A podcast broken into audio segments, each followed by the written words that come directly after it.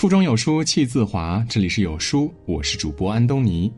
今天我要和您分享的文章是：谈钱是成年人必备的修养。钱在生活中是永远不可或缺的存在了，然而大部分人却忌讳谈钱。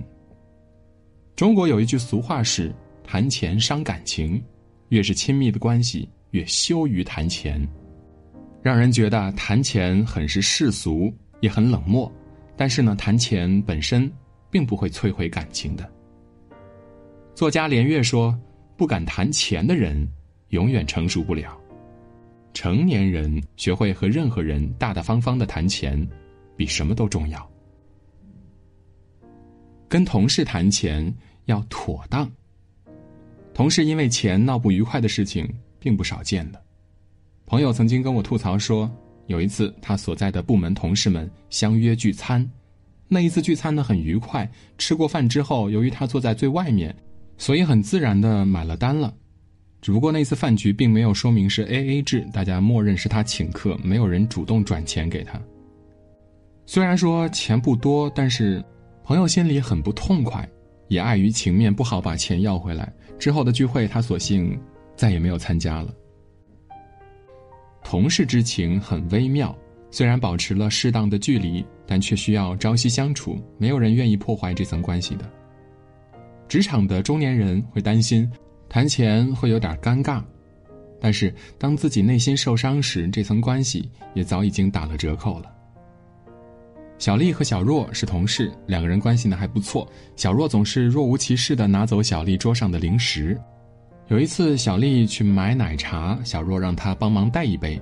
中午，小丽准备点外卖，小若也请她多点了一份而整个下午，小若都没有主动说要给钱，似乎把这件事情呢抛诸脑后了。小丽感到了一丝委屈，渐渐心生嫌隙，和小若之间也有了隔阂。同事之间呢，越不愿意谈钱，越容易被钱伤害感情。成年人和同事谈钱一定要妥当，这是对彼此关系的肯定，而不是互相猜疑。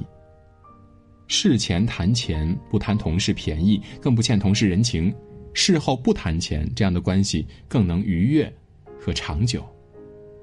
同事之情越稳固和平等，工作氛围才会越舒坦。跟朋友谈钱要干脆。在网上看到一个故事，说有一个朋友准备买房子，于是找朋友小刘借了十万块钱。小刘不好意思拒绝，担心伤害哥们儿情谊，就很爽快的答应了。但是明明家里开支也很紧张，他偏要打肿脸充胖子，硬是东拼西凑了十万块钱，都给了好哥们儿。朋友是借到钱了，但是小刘自己却只能省吃俭用了，导致生活质量直线下降。朋友有难。慷慨解囊是高尚之举，但是也要建立在自己有能力的前提下。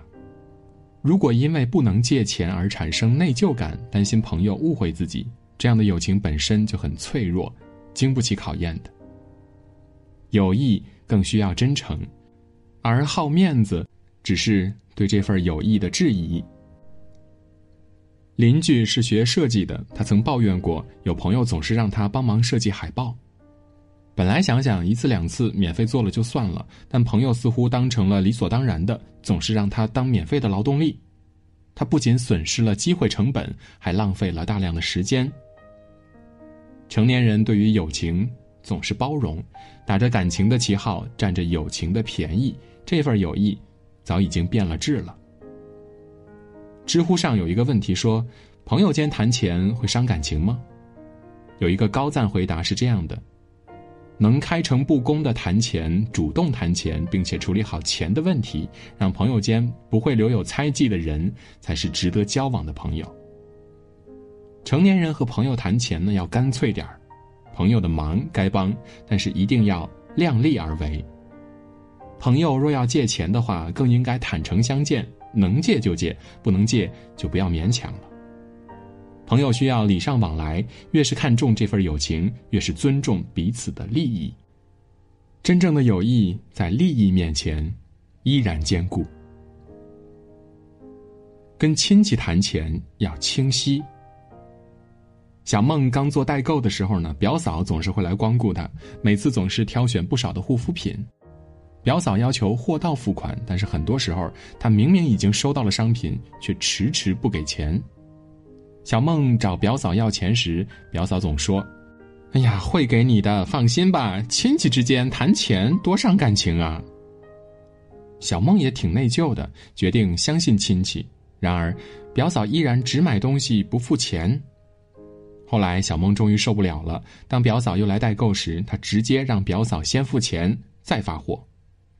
没想到，表嫂一顿发飙，还在亲戚群里数落她，让她感到很难过。亲戚不共财，共财断往来。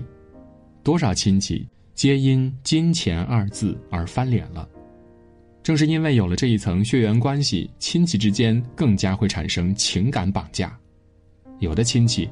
让在高校当老师的侄子利用假期的时候免费为自己的孩子补课，有的亲戚呢，为了在旅行的时候省钱，直接要求去当地的表弟家蹭吃蹭住；有的亲戚呢，则以各种理由去借钱，但是就是不还，因为亲戚的钱好借，归还日期还可以商量嘛。成年人总是碍于情面，不好意思把亲戚之间的利益摆上台面。其实和亲戚谈钱更要清晰了，感情和钱要分开。正所谓亲兄弟明算账。主动帮忙是一回事儿，如果是被动的情况，那就要根据情况量力而为，或是合理的去拒绝。只有对彼此关系尊重和信任，才能维护好这份特殊的人情。当真心超过利益，才是亲情真正的价值所在了。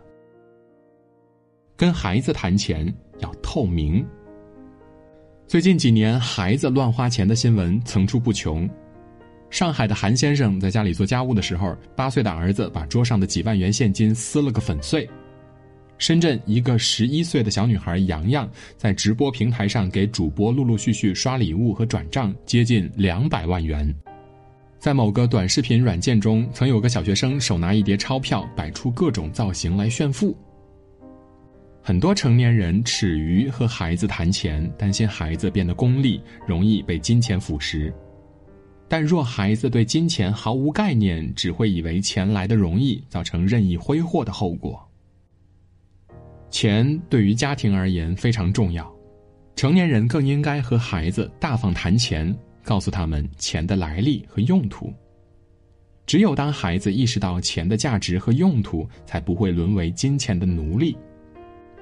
逛商场的时候，看见一个小女孩指着一大盒的乐高玩具，对旁边的女人说：“妈妈，我想买这个。”她的妈妈就很不耐烦的回复她说：“太贵了，买不起。”小女孩又指向了另一个盒子，女人很干脆的就说：“没钱。”有时候，成年人在孩子面前的哭穷，并不是真穷，只是希望孩子不要乱花钱的借口。然而，孩子或许会拥有节俭的美德，但同时也会变得吝啬和自卑。思维贫穷其实更可怕。居富贵时常怀谨慎之心才是正道，处贫寒时更需不卑不亢，心怀光明。父母和孩子谈钱一定要透明，家里的经济情况如实交流，不炫富也不哭穷。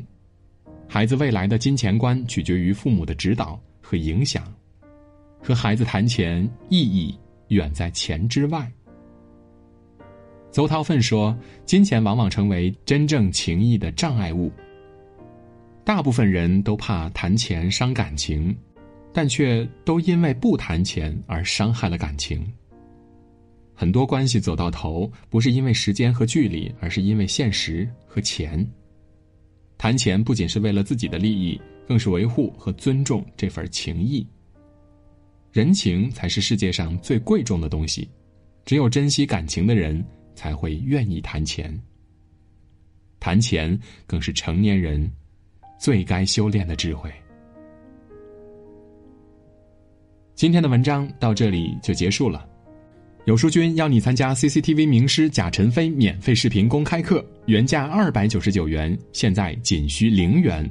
不用发朋友圈，不用集赞，进群直接听课。立即长按下方二维码，先人一步抢名额，限量一百人报名，报名进群即可收听。本次开课时间为十二月二十五日晚上八点。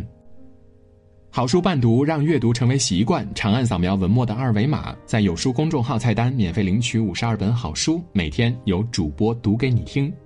如果你喜欢今天的文章，记得在文末点个再看，或者将文章分享至朋友圈，让更多的朋友和有书一起成长。我是主播安东尼，明天清晨我依旧在有书等你。早安。